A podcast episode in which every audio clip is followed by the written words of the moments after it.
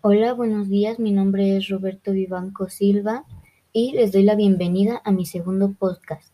El tema del día de hoy es videojuegos. Subtema ¿Por qué han sido criticados? Y verán, los videojuegos han sido criticados por acaparar el tiempo libre de los niños, obsesionarlos y por contener contenido dañino. ¿A qué se refieren con contenido dañino? Ya que se refieren a que muchos de estos se tratan de matar o eliminar al otro jugador y salen escenas con sangre o desmembramiento. Se con acaparar el tiempo se refieren a que los niños se obsesionan y se quedan siempre jugando con él.